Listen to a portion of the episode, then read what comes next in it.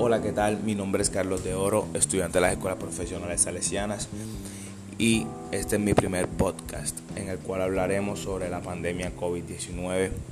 Si quieres saber sobre diferentes puntos de vista, debatir, este es tu podcast. Quédate para saber de más.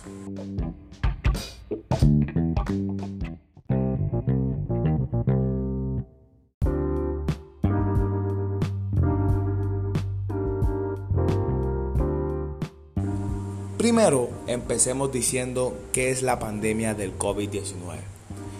La pandemia del COVID-19, conocida popularmente como pandemia de coronavirus, es una pandemia derivada de la enfermedad ocasionada por el virus SARS-CoV-2.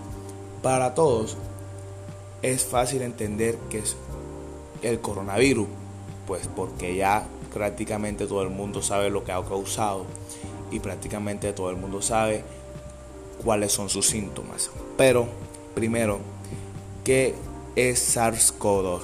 El coronavirus de tipo 2 causante del síndrome respiratorio agudo severo, abreviado como SARS-CoV-2. En inglés se refiere a que acude una respiración de síndrome de coronavirus. Es un tipo de coronavirus causante de la enfermedad por coronavirus de 2019 cuya expansión mundial provocó la pandemia de COVID-19. Inicialmente fue llamado 2019 nCoV, en inglés 2019 Novel Coronavirus, nuevo, nuevo coronavirus de 2019, y también ocasionalmente HCOV-19, en inglés Human Coronavirus 19. Se descubrió, se aisló por primera vez en Wuhan, China. Existe controversia acerca de su origen, ya que mientras unas fuentes consideran que tiene un origen zoonótico, es decir, que se transmitió de un huésped animal a un humano, otras fuentes, incluyendo el gobierno de los Estados Unidos, no descartan que puede tener un origen en un laboratorio.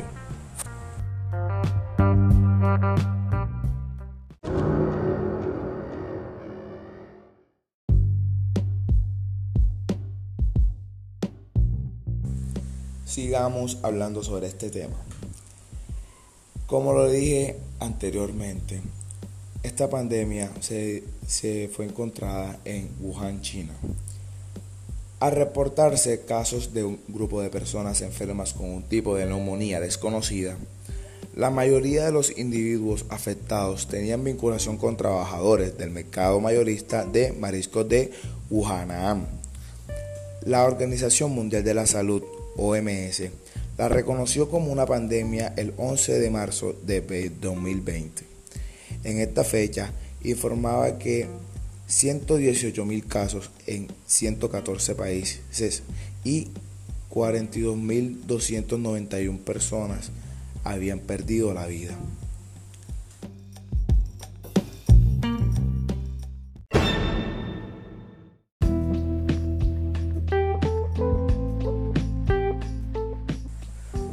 Eso, nada ha sido fácil, nada se volvió fácil.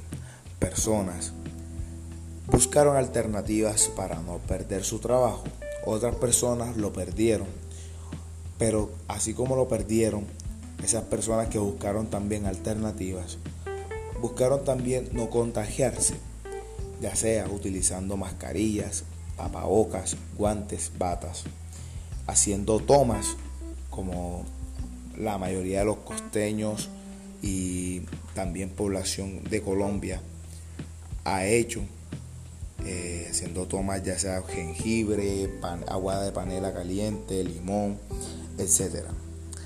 Hablemos en general. A día 28 de mayo de 2021 se ha informado de más de 170.1 millones de casos de la enfermedad en 255 países y territorios en el mundo y 3.538 millones de fallecidos por parte de la pandemia. Por otra parte, para octubre de 2020, la Organización Mundial de la Salud estimaba que al menos un 10% de la población mundial se había contagiado de esta enfermedad, o sea, unas 780 millones de personas infectadas aproximadamente, debido al gran subregistro a casos a nivel mundial.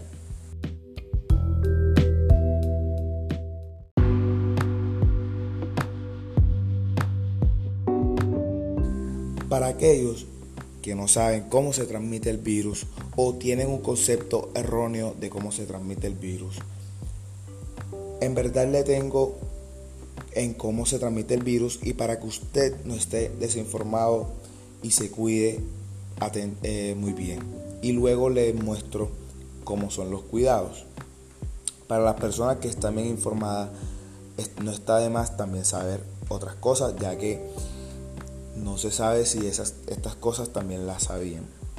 Empecemos. El virus se transmite generalmente de, de persona a persona a través de las pequeñas gotas de saliva, conocidas como microgotas de Fluggy, que se emiten al hablar, estornudar, toser o respirar.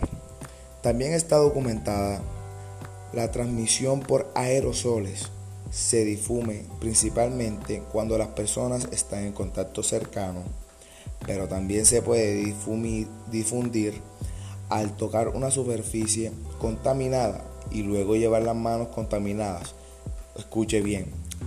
A la cara o a las mucosas, que son las nariz. En este caso también podría llevarse a la boca. Su periodo de incubación suele ser de 5 días. ¿Qué, quiere decir incubación? O sea que para que haga efecto el COVID-19. Pero puede variar de 2 de 2 a 14 días. Los síntomas más comunes, escuche bien, los síntomas más comunes.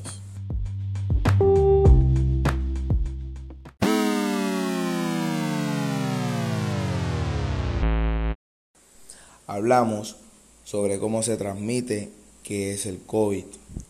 Pero, ¿cuáles son los síntomas?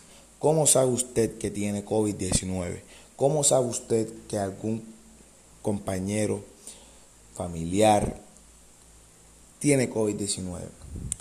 Escuche bien. Los síntomas más comunes son la fiebre, la tos seca y dificultades para respirar.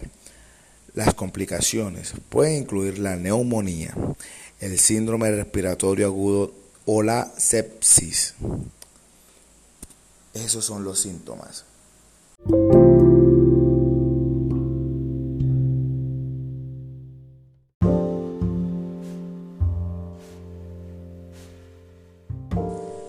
Asimismo, se escuchó por todas partes del mundo, ya sea en su país en este caso mi país, Colombia, varios noticieros, eh, centros comerciales empezaron a poner las prevenciones. Estas prevenciones o medidas de prevención son Lavarse las manos, cubrirse la boca al toser, el distanciamiento físico entre las personas y el uso de mascarillas, además del autoaislamiento y el seguimiento para las personas sospechosas de estar infectadas. La edad también corre un factor de riesgo. Si eres mayor de 65 años o tienes 65 años, así como la presencia de enfermedades crónicas como la diabetes, cardiopatías, enfermedades respiratorias, hipertensión arterial o inmunodeficiencias, tienen un riesgo mucho mayor de contraer la enfermedad y de llegar a tener complicaciones graves, por lo que se aconseja el confinamiento domiciliario tanto como sea posible. Ok, eh, podemos hacer mucho énfasis en lo último que acabamos de decir, ya que el, el mismo autoaislamiento, si tú vivías solo, sin ninguna persona que te acompañara, podía causar algunos tipos de síndromes que luego en este siguiente parte les voy a decir.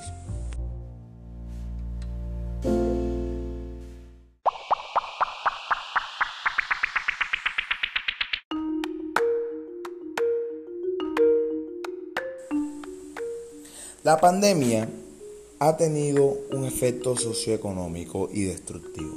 Primero hablemos de esto. Se han cerrado colegios, universidades en más de 124 países, lo que ha afectado a más de 2.200 millones de estudiantes, un tercio de la población mundial. Se encuentra confinada con fuertes restricciones a la libertad y a la circulación, lo cual ha conducido a una reducción drástica de las actividades económicas y un aumento paralelo del desempleo. Se ha desatado maniobras de desinformación y teorías conspirativas sobre el virus, sobre lo que hablé al principio. Mucha gente desinformada, así como algunos incidentes de xenofobia y racismo contra ciudadanos chinos y de otros países del este y sudeste asiático, debido a la reducción de los viajes y al cierre de numerosas empresas. Ha habido un descenso de la contaminación atmosférica.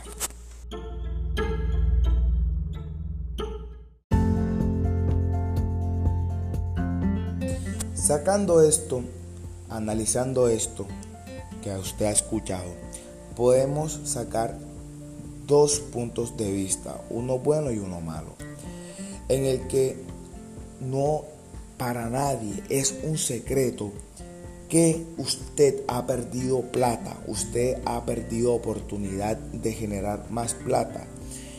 Si usted tenía una empresa, como dije al principio, si usted tenía un negocio que estaba culminando, si usted tenía una oportunidad de trabajo o una oportunidad de cumplir una meta o un sueño, usted fue parado, parado por esta pandemia. Está bien, se han perdido plata, ha causado mucho efecto en, en lo socioeconómico, ya que escuelas, nuestros hijos, usted si es estudiante joven, usted ha quedado corto porque no es lo mismo usted implementar una idea de actividad o clase virtual a usted darla presencialmente. No tanto es la plata que se perdió, porque en realidad la plata influye, sí, pero más es su educación, lo que usted tiene en la cabeza. Pero también hay otro problema y es que es el racismo contra los habitantes ciudadanos, ya que la desinformación ha, causado y ha hecho pensar a muchas personas que la culpa la tienen todos los ciudadanos, cuando en realidad la culpa la tenemos todos. ¿Por qué? Porque no nos cuidamos, hacemos caso omiso a las eh, restricciones a los avisos que se le dan. Y esa desinformación y las teorías conspirativas sobre el virus ha causado xenofobia, ha causado racismo sobre esos eh, compatriotas. Para usted que no sabe qué es xenofobia, es un rechazo al extranjero o emigrante cuyas manifestaciones pueden ir desde el simple rechazo pasando por diversos tipos de agresiones y en algunos casos desembocar un asesinato. No es más que creer que esa persona tiene la culpa de todo lo que está pasando, ya que no es así, como lo dije al principio. Pero también quiero hacer énfasis en lo bueno, ya que por toda la velocidad que estaban llevando algunas personas eh, no sé si usted, no sé si su hijo, no sé si su hija, si su familia, si su mamá, todo, contaminaban el medio ambiente por esa velocidad que llevaban. Y gracias a este paro, gracias a que usted se quedó en su casa, gracias a todo esto, el medio ambiente descansó. Y hubo un descenso muy significativo en la contaminación atmosférica. Entonces, nos destruyó en muchas cosas, nos paró en muchas cosas, pero también hizo ganar al medio ambiente. Y más que todo es lo importante, ya que es donde vivimos. Hizo, quise hacer ese énfasis en esa parte, ya que muchas personas creen que todo este esta pandemia es mala, ya que sí, es mala, pero también ha ayudado muchas cosas a reinventarse, a reflexionar, a ayudar al medio ambiente, a que el medio ambiente se reconstruya y eh, prácticamente, como dice el dicho, buscarle el lado bueno a las cosas. Entonces, quédese que estamos llegando a la parte final.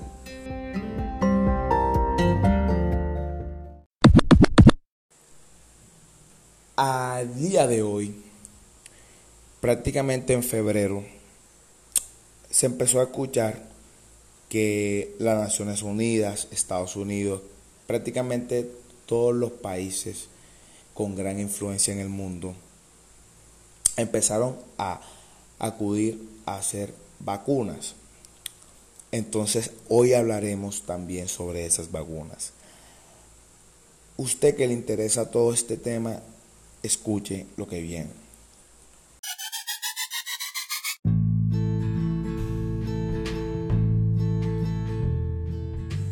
Las vacunas contra el, o la COVID-19 comprenden el conjunto de vacunas que tratan de prevenir la enfermedad provocada por el virus SARS-CoV-2 que dicho anteriormente, responsable de la pandemia de, de la enfermedad por coronavirus de 2019-2021. Para febrero, como lo dije antes, de 2021, 10 vacunas habían sido autorizadas para el uso público por al menos una autoridad regulada competente. Además, hay unas 70 vacunas candidatas en investigación clínica, de las cuales 17 en, ensayos de fase 1, 23 en ensayos de fase 2 y, y 1, 6 ensayos de fase 2 y 20 ensayos de fase 3. Las vacunas contra el COVID-19 se pueden clasificar según su vector que utilizan para introducir el material SARS-CoV-2. El vector puede ser una versión inactiva del propio coronavirus, otro virus generalmente adenovirus al que se le ha insertado ARN del SARS-CoV-2 o más bien ARN mensajero solo. ¿Qué es lo que podemos interpretar del texto? Que muchas de esas vacunas le insertaron varios químicos para hacer subir defensas para que el SARS-CoV-2 coronavirus no pudiera penetrar en ese sistema inmunológico de la persona. Eh, para el día de hoy, para el día de hoy, 31 de mayo del 2021, estas vacunas ya han sido compradas, ya han sido puestas, están en, un comienzo y creo que en mi país, Colombia, como lo dije anteriormente, ya van por la mitad de vacunados. Pero también, si usted, usted tiene un buen sistema inmunológico, si usted hace ejercicio, que es una de las prevenciones que hacen que el COVID-19 no entre en su sistema, no le dé. Gracias a Dios a mí no me ha dado, usted oyente, no sé si le haya dado, espero que no, pero sígase cuidando si no le ha dado. Y si ya le dio, no baje la guardia, porque así, no lo dije en las desinformaciones, pero también se dice que como si le da una sola vez, no le da más. Es mentira, le puede dar dos, tres veces, cuatro veces y nadie sabe cómo va a terminar. Entonces cuídese, haga ejercicio, si no puede hacer ejercicio ya porque le da flojera, le da miedo o demás cosas, entonces aliméntese bien y use los cuidados que le han dado.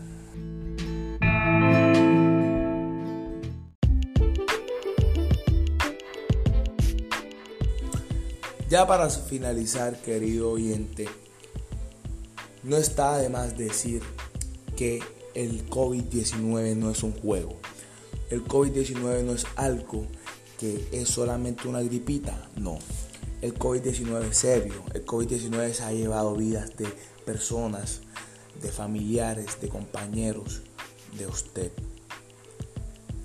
En mi caso se ha llevado una, pero usted cuidando, sigue cuidando a su mamá, a su papá, a toda su familia. De esta vamos a salir. No sé si usted me escucha de otro país, si me escucha del mismo país mío. Quiero decir que Colombia es un país en donde hay muchos trabajadores, profesores, médicos, deportistas, estudiantes, jóvenes, que no solamente se dan por vencidos, no, siempre buscan una solución. Y de esto vamos a salir mucho. Somos grandes y somos buenos. Si usted me escucha de otro país o de otra ciudad, quiero decirle que su país también, en su país también hay grandes trabajadores, hay grandes seres humanos y vamos a salir de esta también. Con todo esto de las vacunas, con todo esto de los cuidados, está bien si no volvemos a salir a las calles sin tapabocas o con tapabocas, pero todo esto se ha reducido una gran cantidad, aunque hay muchos muertos, hay, hay muchos contagios. Cuídese, cuida a su familia y órele a Dios para que esto se vaya pronto, que para que usted no le dé, para que usted esté, sano, para que su amigo, su compañero, su familiar, su profesor, su familia, todo, no le dé nada. Dios lo bendiga y nos vemos en otro episodio más de este, su podcast del COVID-19.